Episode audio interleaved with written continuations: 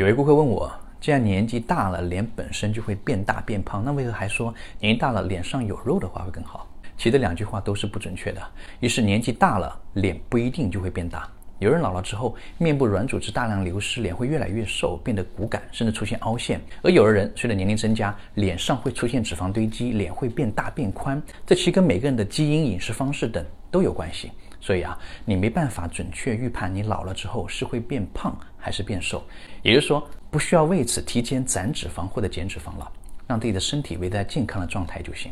另一句话说，年纪大了脸上有肉会更好，也不准确。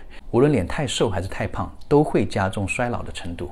脸太瘦，尤其是凹陷了，会加深皱纹，加重衰老和卦象；而脸太胖的话，会变得臃肿，在地心引力的持续作用下，会出现下垂，比如苹果肌的下垂、口角囊袋和双下巴等等。